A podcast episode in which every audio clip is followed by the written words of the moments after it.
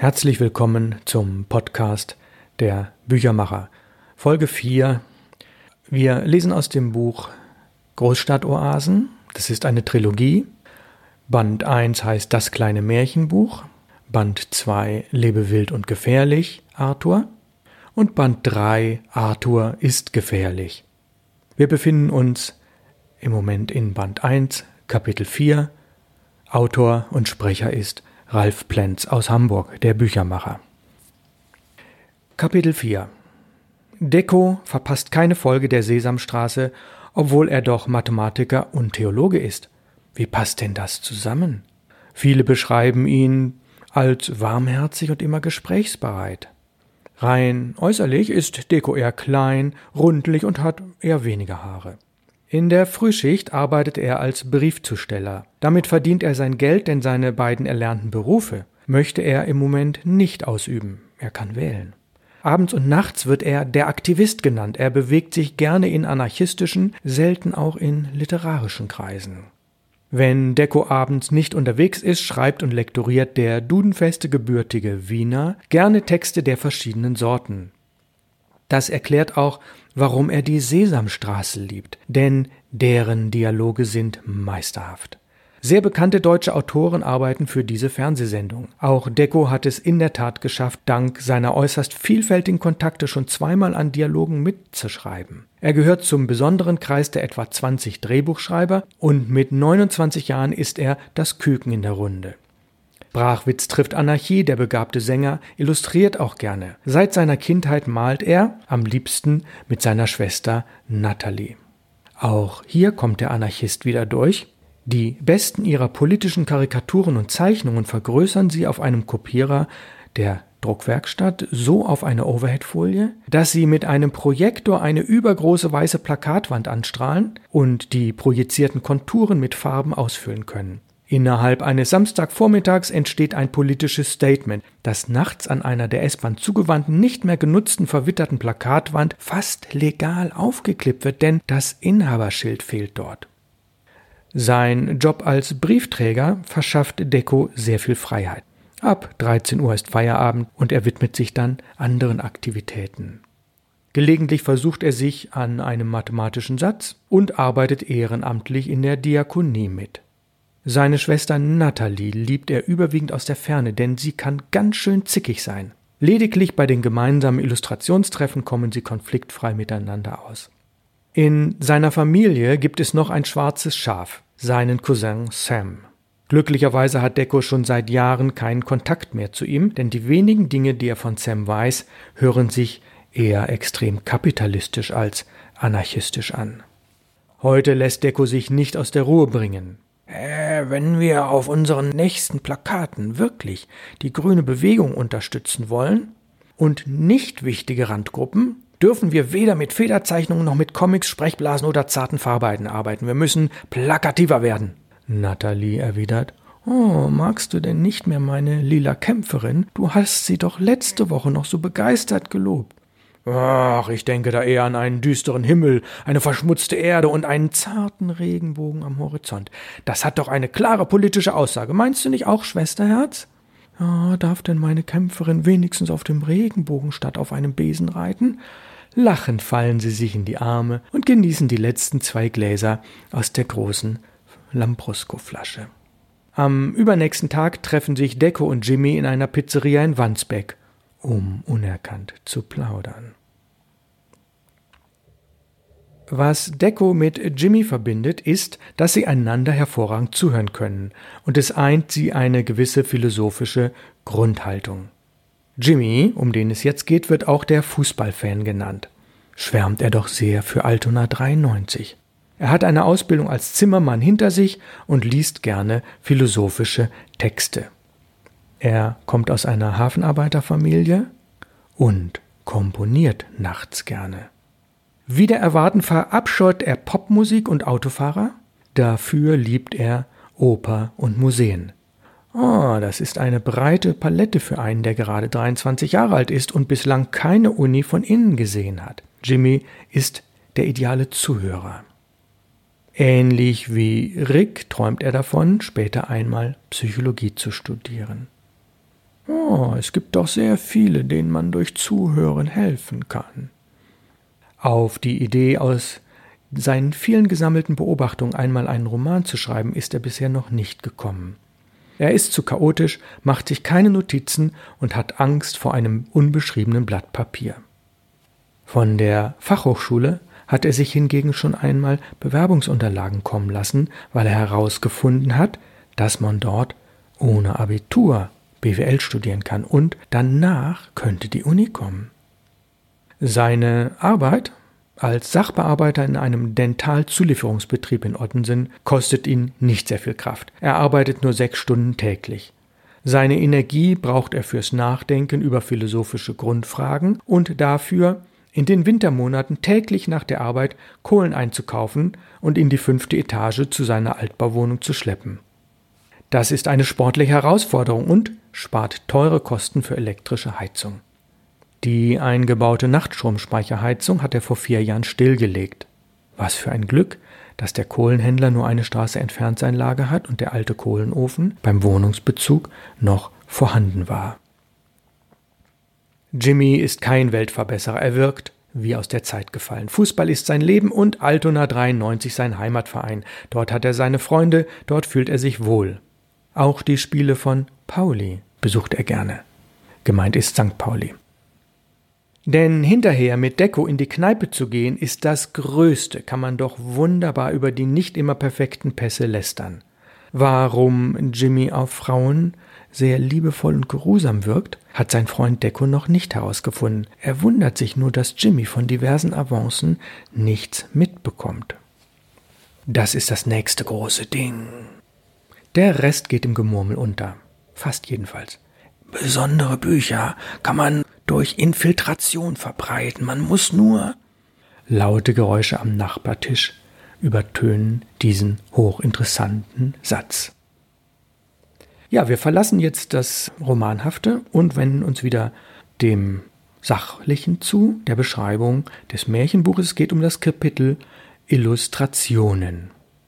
In ein Märchenbuch gehören geradezu selbstverständlich Illustrationen. Das war uns aus den vorangegangenen Büchern klar, denn sie machen den Text lebendig. Sie führen Leser an ihn heran, sie interpretieren das Imaginierte und Geschriebene, sie schaffen oft eine neue Ebene, die jenseits des Verbalen liegt. Es war für uns nicht sonderlich schwer, aus dem Kreativumfeld der Druckwerkstatt geeignete Personen anzusprechen, ob sie Zeit und Lust haben, ein Märchen zu illustrieren.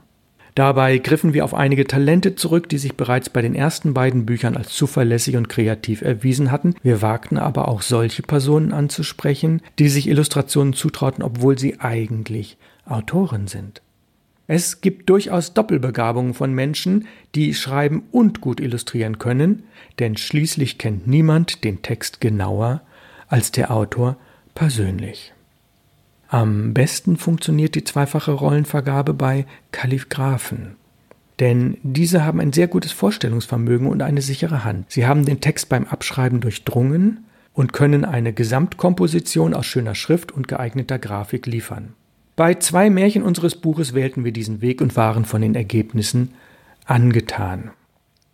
Jörn Plenz, Illustrator und Kalligraph, schreibt über die damalige Zeit, Kalligraphie und Illustration in verschiedenen Stilen. Als mein Bruder mich Anfang 1984 fragte, ob ich für das neue Projekt das kleine Märchenbuch zwei Geschichten abschreiben und illustrieren wollte, war ich sofort dabei. Mein Alltagsberuf als Reinzeichner und technischer Zeichner ließen meiner Kreativität wenig Auslauf, und so stürzte ich mich auf die Herausforderung. Während meiner Lehre als Bauzeichner hatte ich das Schreiben mit Feder und Rapidograph gelernt und das Illustrieren traute ich mir zu, hatte ich doch schon eine ganze Menge Zeichnungen auch als Auftragsarbeiten ausgeführt. Den Illustrationen der ersten Geschichte sah man meine Herkunft aus der Konstruktion noch stark an, bei der zweiten Geschichte wagte ich mich an eine sehr dichte Federzeichnung, die eher der Radierung geschuldet war. Überhaupt versuchte ich im Laufe der nächsten Bücher immer wieder neue Stile und Techniken einzusetzen. Das ging von Linie-Claire-Zeichnung bis zu Aquarellen mit Sumitusche und allen möglichen Mischungen daraus. Expressionistische Holzschnitte waren ein starker Einfluss, nur dass ich sie mit Feder und Pinsel ausführte. Eine weitere Herausforderung bestand darin, innerhalb der Geschichte ein Konzept für die Illustrationen überhaupt zu entwickeln. So versuchte ich, die Stationen in der Geschichte zeichnerisch auszudrücken, indem mit einer sehr hellen Zeichnung anfangend jede folgende etwas dunkler wurde. Oder ein Kompositionsschema mit verschiedenen Elementen zu füllen. Bei der erneuten Durchsicht der Bücher überraschte mich die Entwicklung, die ich im Laufe der Jahre durchmachte. Denn es waren ja viele Bücher in diversen Jahren. Bei der Kalligraphie war es die größte Schwierigkeit, für mehrere Geschichten in einem Buch unterschiedliche Schreibstile zu finden und durchzuhalten. Dazu benutzte ich einen Tuschefüller. Für die verschiedenen Schreibstile nahm ich unterschiedlich breite Federn zu Hilfe. Breitere Federn erfordern automatisch eine langsamere Schreibweise, während schmale Federn flüssigeres und kursives Schreiben erleichtern.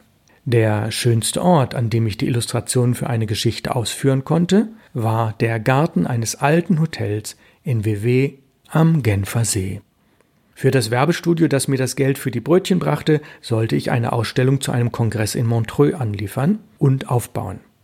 Während der Kongress lief, hatte ich frei und saß in besagtem Garten, inmitten blühender Rosen mit Blick auf den See und führte die Zeichnungen mit Feder und Tusche aus. Das Konzept hatte ich mir vorher überlegt, so dass ich munter drauf loszeichnen konnte, inspiriert vom warmen Sonnenschein, von der lauen Luft, dem Geruch der Rosen und dem Summen der Bienen. Insgesamt war es immer eine schöne Aufgabe und Herausforderung, aus dem relativ technischen Arbeitsalltag in diese kreative und märchenhafte Alternativwelt abzutauchen. Und die finanzielle Beteiligung an den zahlreichen Auflagen kam mir auch ganz gelegen. Ich habe viel über meine kalligraphischen und besonders die illustrativen Fähigkeiten gelernt und würde mir ähnliche Anforderungen auch in meinem jetzigen Leben wünschen. Soweit also die Beschreibung des Illustrators Jörn Plenz. Wir kommen wieder zum Sachbuchteil. Illustrationen wurden zur damaligen Zeit 1984 mit geeignetem Handwerkszeug wie Bleistift, Zeichenfeder und Tusche, Pinsel und ähnlichem bzw. mit der Kombination verschiedener Werkzeuge angefertigt. In aller Regel waren die Illustrationen etwa doppelt so groß wie im späteren Buch, das optimierte die Wiedergabequalität. Das Seitenverhältnis war dem Illustrator vorher bekannt, also das Verhältnis von Breite zu Höhe. Schließlich durfte kein Querformat abgeliefert werden, wenn wir uns ein Hochformat gewünscht hatten. Gegenüber dem heutigen digitalen Verfahren gab es einige Nachteile, doch das war für uns Alltag. Zunächst war es bei Unikaten relativ schwierig, Korrekturen durchzuführen, ohne dass man sie gesehen hätte. Ein Versand auf dem Postweg war immer riskant und es bestand natürlich die Gefahr, dass eine Illustration verloren ging, beschädigt wurde, verspätet oder gar nicht ankam, weil die Adresse unleserlich oder unvollständig war. Die Sendung ging dann an den Illustrator zurück und das Buchprojekt verzögerte sich. Weit schwieriger war es, dass ein Illustrator seinen eigenen Stil erst finden musste. Er sollte zum Märchen passen und musste bei mehreren Illustrationen einheitlich eingehalten werden. Bei der technischen Umsetzung hatten wir mit vier Problemen zu kämpfen, die zum einen an der damals eingesetzten Technik, zum anderen an unseren selbst auferlegten Beschränkungen lagen. Aus Kostengründen entschieden wir uns für den einfarbigen Druck, daher konnte ein Bild nicht vierfarbig reproduziert werden. Weiterhin setzten wir überwiegend Strichzeichnungen ein, also ohne Halbtöne. Eine Federzeichnung lässt sich hervorragend wiedergeben, hingegen ist es schon deutlich schwieriger, eine Bleistiftzeichnung gut zu reproduzieren und das Ergebnis kommt selten sehr nah an das Original heran. Die dritte Einschränkung bestand darin, dass wir alle 16 Seiten eine neue, meist sehr dunkle Druckfarbe verwendeten. Ein dunkelrotes Bild wirkt anders als ein dunkelgrünes oder dunkelblaues. Die letzte Herausforderung war die größte, denn das von uns verwendete Umweltschutzpapier hatte zwei Nachteile. Zum einen war es recht grau, man konnte also nicht gut brillante helle Farbtöne darauf wiedergeben. Zum anderen bereitete es etliche Schwierigkeit im Druck, denn es staubte sehr. Ich will niemanden mit solchen Details langweilen, kann jedoch davon erzählen, dass unsere Drucker häufig geflucht haben und die Maschine insgesamt etwa 30 Prozent weniger Bogen jeden Tag druckte als an anderen Tagen, an denen weißes oder Naturpapier bedruckt wurde. Natürlich versuchten wir sowohl in der Produktion als auch im Druck unser Bestes zu geben, aber die eingesetzten Maschinen waren bereits mindestens 30 Jahre alt und die Qualität der Offset-Drucktechnik war in den 80er Jahren nicht so hervorragend wie heute.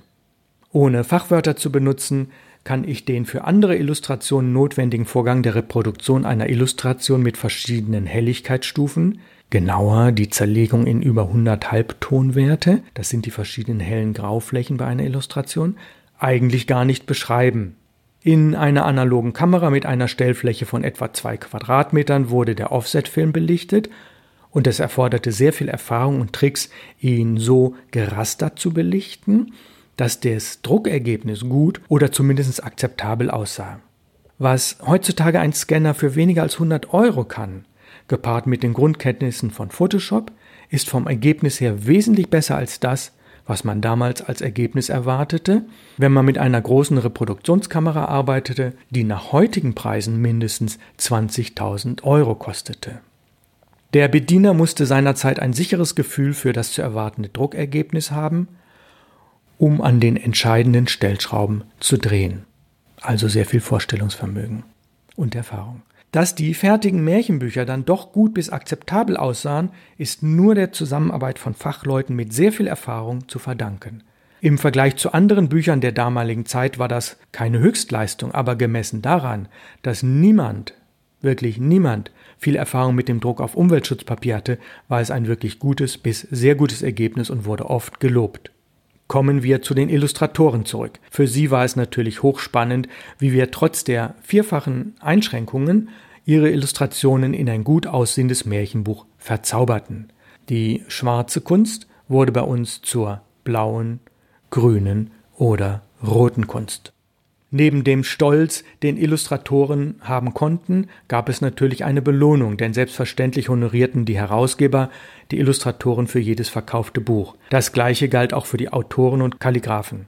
Die halbjährlichen bzw. jährlich gezahlten Summen waren gemessen am Buchpreis und absolut gesehen zwar relativ niedrig, doch erhielt ein Illustrator, unabhängig davon, ob er eine oder mehrere Illustrationen geliefert hatte, im Laufe von über zehn Jahren nach heutiger Kaufkraft etwa 5000 Euro. Bedenkt man insbesondere, dass etliche der Illustratoren zwischen 16 und 26 Jahre alt waren, so konnten mit diesen Beträgen Urlaube und Studien mitfinanziert werden und das für einen einmaligen Aufwand von 10 bis 20 Arbeitsstunden. Wir haben noch ein drittes Element in dem ersten Band der Trilogie. Neben dem sachlichen und dem romanhaften kommen jetzt gelegentliche Albträume. Mein Albtraum. Dekos kleine Schwester Natalie hatte uns durch Probearbeiten gezeigt, dass sie eine bemerkenswerte Illustratorin mit vielfältigen Ideen war auch wenn sie noch keine 20 war und ihre Ausbildung in einer Werft und nicht in einer Kunsthochschule stattfand. Wir ließen sie eine Musterzeichnung anfertigen, die sie zu unserer Zufriedenheit abschloss. Wir verschickten ein Märchen an sie, doch die vier zugesagten Illustrationen kamen einfach nicht an.